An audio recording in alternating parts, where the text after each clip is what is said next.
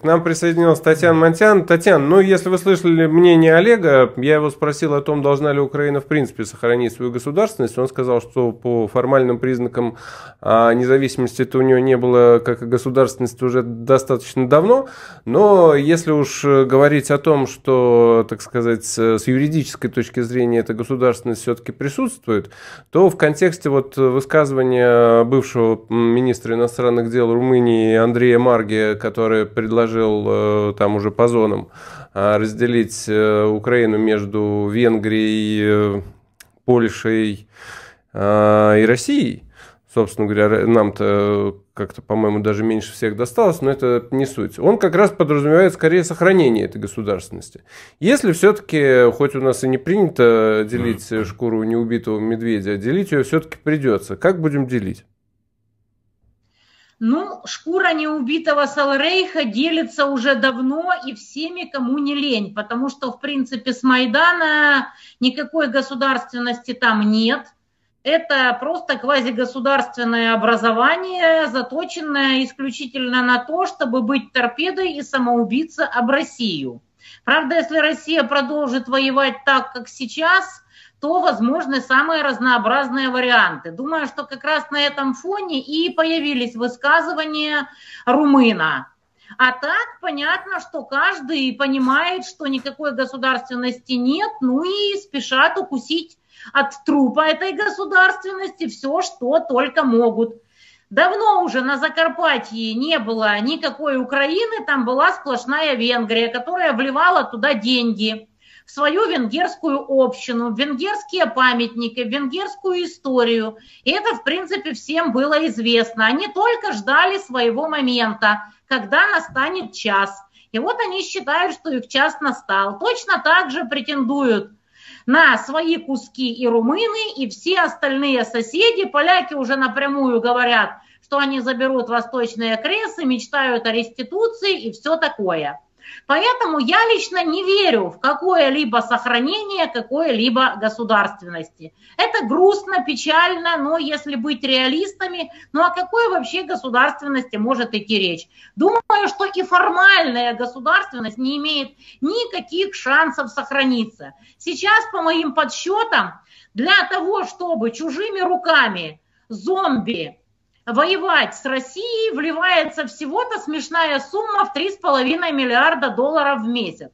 Ну а вопрос только в том, что она вливается только до тех пор, пока американцы не принесут в жертву Европу. Как только Европа рухнет, без газа, без энергоносителей, угробит свою промышленность, как видите, в финальном варианте план Маршалла для Германии внезапно превращается в план Моргентау. Ой, внезапно. как интересно. А вот здесь тогда сразу не могу не задать вопрос. А как вы относитесь к точке зрения, что м, ситуация на Украине это в некотором смысле результат неких а, договоренностей, возможно, даже между Путиным и Байденом относительно того, чтобы с Европой пора заканчивать? Честно говоря, я не вижу здесь никаких плюшек и плюсов для России Хотя вот люди могут это понимать, конечно, и по-другому. То есть не всегда люди понимают правильно свои интересы. Ну как, одно дело договариваться с э, бюрократическим Брюсселем и в некотором смысле всей Европой сразу, другое дело, что оно снова распадается, и мы заключаем, как и раньше, отдельные контракты с каждой отдельной страной. Ой, что-то мне не кажется эта сделка выгодной, честно говоря. Потому что сильно уж это усиливает Штаты которые обнаглеют и полезут дальше, дальше и дальше. И они прямо об этом говорят, что они уже делят шкуру не только неубитого Саларейха, но и стараются поделить шкуру России. Вы же слышали, они там закидываются на то, что Россия вот-вот распадется на несколько кусков. И вот надо не проворонить момент, как в 91-м, когда распался Советский Союз. У них гораздо более далеко идущие планы. Ну, когда я говорила об этом в 2014 году россиянам, что россияне, с Украиной покончено, и истинная цель – это Россия. На меня смотрели как на сумасшедшую. Ну вот вопрос, ребята, те, кто тогда мне говорил всякие гадости и рассказывал, что я ничего не понимаю, что с физиономиями-то? Опять же, не могу не зацепиться за вашу фразу относительно того, чтобы надо быть реалистами. Россия уже ввела свои войска на Украину. Россия в некотором смысле а, уже реалист. А как вы себе представляете той же Венгрии быть реалистами? Они, по-вашему, тоже введут войска, не дожидаясь того, что мы дойдем до Ужгорода? Нет, они подождут, пока все окончательно развалится. И в Старой Европе, и в Украине, а там как получится. Вы же посмотрите, Россия дает Венгрии газ по довольно вменяемым ценам, в отличие от остальных стран. И венгры говорят, что идите вы подальше со своими санкциями, у нас тут свои темы. Европа тут же пытается наказать Венгрию, отказываясь выделять им деньги.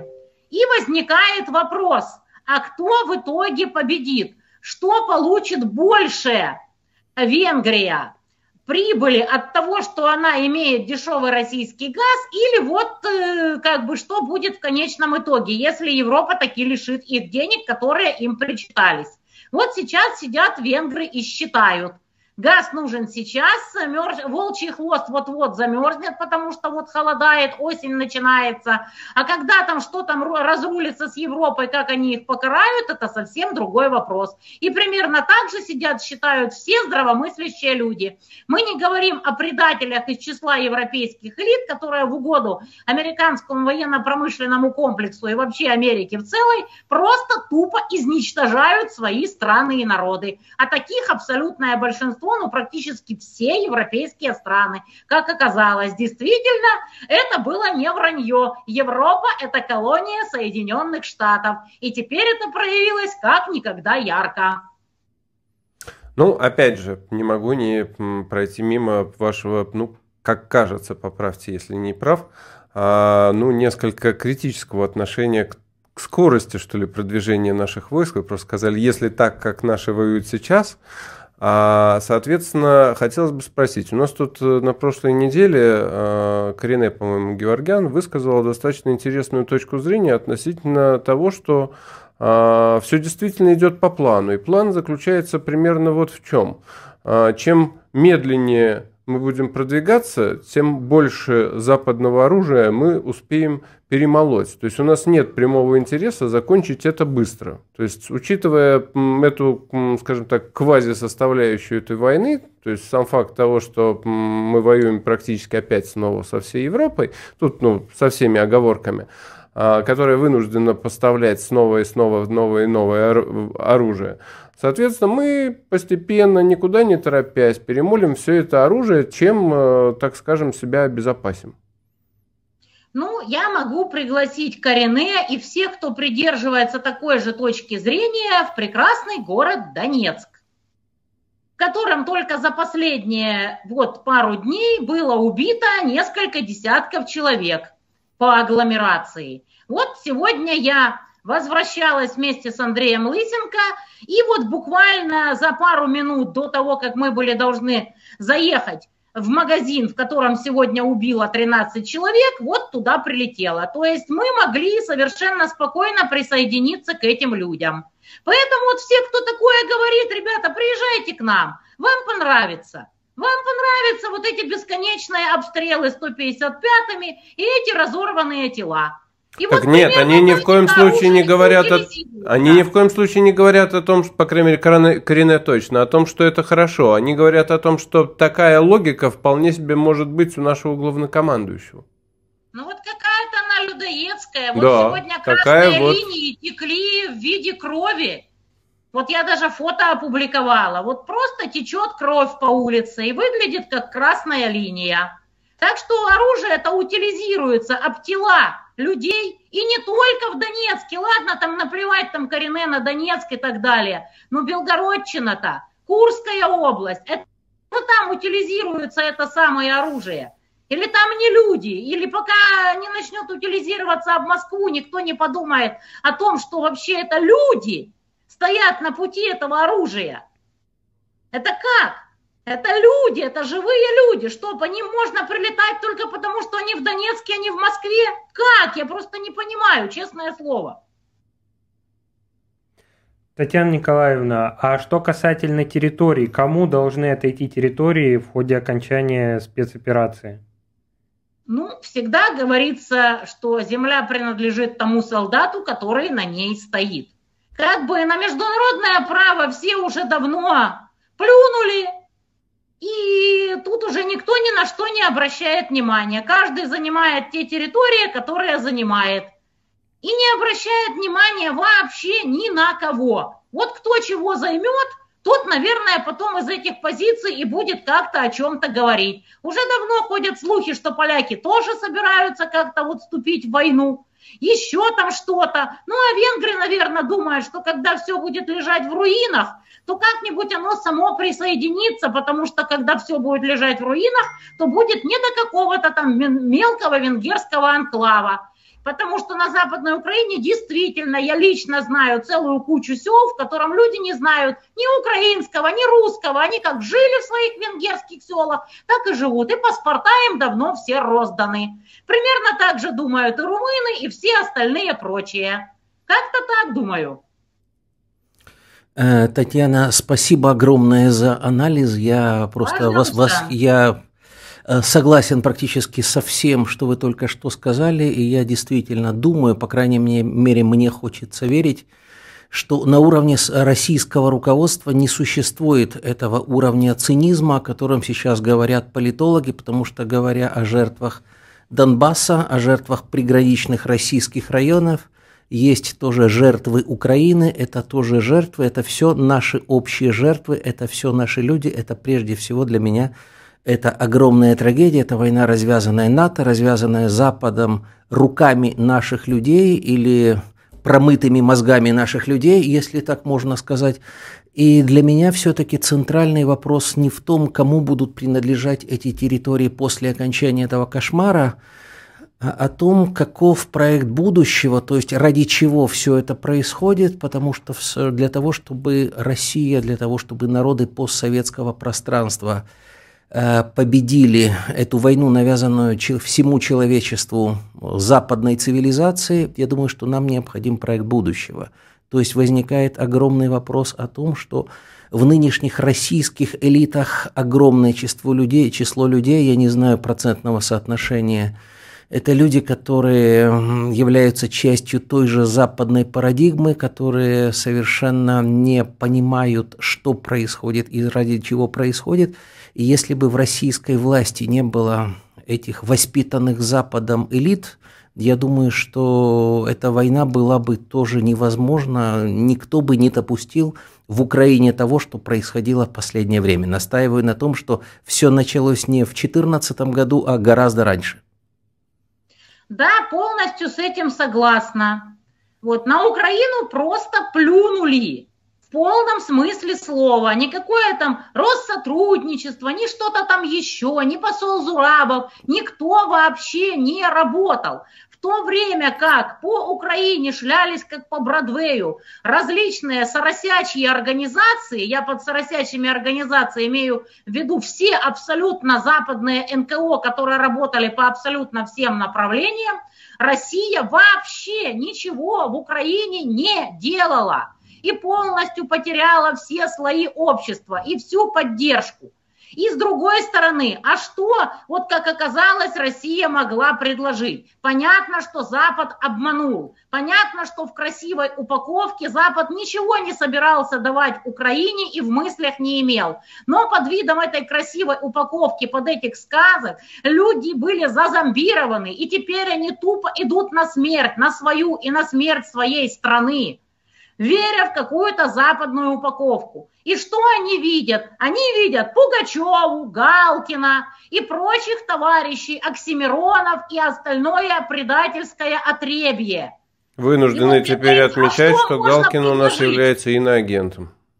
Да, да, да, да, да. Не забудем, Галкин у нас уже иноагент, не помню там насчет Оксимарона, а вот Алочка Борисовна заявила, что она тоже собирается в иноагентке. Уж не знаю, признают или нет. Очень И надеюсь вот я, на это. как говорится, обвиняя в том, что там где-то бандеровцы, ребята, не забывайте о своей либерде. Я думаю, что если перечислять всех достаточно. иноагентов, которые нас окружают, нам не хватит никакого эфирного времени. Разница да, в том, да. что некоторые назначены официально, другие борются с ними, в кавычках. ими по сути, да. но еще почему-то не назначены. Их огромное количество. Я не видела в Москве особого подъема. Очень редко видела там буквы Z и куча людей говорили, да что вы тут со своим там конченным Донбассом, чего мы ради каких-то там полухохлов, непонятно кого, должны вот убиваться? Зачем мы вступили в эту войну? Этих людей толпы, они до сих пор не поняли, что война пришла в Россию, что это война Запада с Россией. Они до сих пор пребывают в каких-то розовых иллюзиях 2014 года и даже ранее. И когда я сто пятьсот раз говорила, что надо было решать этот вопрос в 14-м, когда Украина лежала в руинах после Майдана, на меня там вопили, да вот мы 8 лет готовились к войне. Ну, как бы мы видим, насколько хорошо подготовились, что люди воюют в Мосинках, в железных касках, что всем миром собирают на беспилотники, на тепловизоры, на бронежилеты. Ну вот как-то так вот готовились 8 лет – но другой страны у нас нет, у нас такая страна, у нас такая армия, другой нет. И вот что-то теперь надо с этим делать, как говорится в старом анекдоте, а теперь со всем этим попробуем взлететь. А если не взлетим, то погибнем. И до тех пор, пока не дойдет это до каждого абсолютно гражданина России и даже сопредельных постсоветских стран – ну вот будет вот такая ситуация. Но я что-то особо не вижу, чтобы как-то главы субъектов сильно вот э, ударялись на тему собрать добровольцев, собрать бригады. Вот единственный, кого я могу выделить среди всех, это Сергей Меняйло, который действительно занимается этим серьезно. Ну, наверное, потому что он бывший военный. Очень жду, когда к нему, к его инициативе присоединятся и остальные субъекты. Потому что вот Пригожин, конечно, молодец, но зэками много не навоюешь. Сколько бы видео не записывали ребята с братве с предложением тоже присоединиться. А вообще странно получается, что вот Пригожин и зэки оказались мегапатриотами, а всякие вот товарищи мне рассказывали вот интересные истории. Вот идет разнарядка, как обычно. Вот подставьте там такое-то количество контрактников воевать в Украине.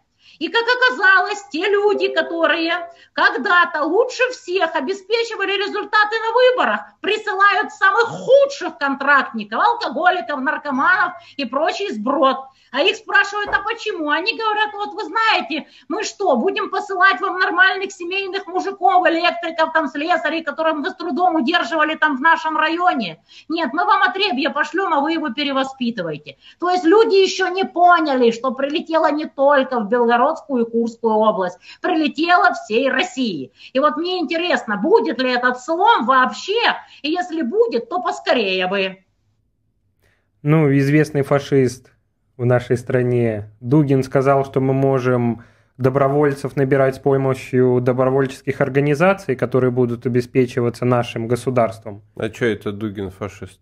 А что, не фашист? Нет, нет, я нет, не думаю, что идеология Дугин... русского мира. Почему ты решил, что он фашист?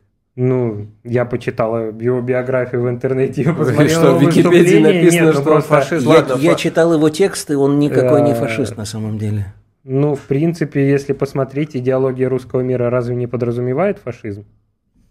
Э, я думаю, что нет. Я думаю, что не вообще э, тема фашизма, она огромна. Э, но если читать тексты, а не интерпретации Википедии и ярлыки, которые наши левые просто эксперты навешивать на все, что им неизвестно или непонятно, то я думаю, что под фашизм подогнать можно практически все. Ну, в умелых руках, да. Татьяна Николаевна, ну мы и вас спросим э, относительно того, считаете ли вы Дугина фашистом, но все-таки присоединюсь к вопросу Ильи Игоревича по поводу а, добровольцев. У нас вот, собственно говоря, Рамзан Ахматович предложил вполне себе жизнеспособную концепцию по тысяче добровольцев от каждого региона. Вот вам а, практически целиковая армия, 85 тысяч а, человек. Как вы смотрите Я и на то, и на другое? Я же вам рассказала, как примерно набирают этих людей. Вот вести с мест. Я же вам рассказала. Те люди, которые лучше всех обеспечивали результаты на выборах, обеспечивают самых худших по качеству контрактников. Не хотят отпускать нормальных работящих мужиков. Типа нужно самим. Не понимают, что если их не отпустить сейчас, то дальше как бы все будет вообще бесполезно, ибо война будет проиграна. Именно это я вам и рассказала. А что касается того, кого кем обозвать, вы же знаете, что доблестная цепсошная пропаганда как раз и орет, что вот расисты, фашисты. Так что кого кем обозвать, это дело такое. В терминах определяться, как говорил Блес Паскаль, дело полезное. Ибо это избавит человечество от половины его заблуждений.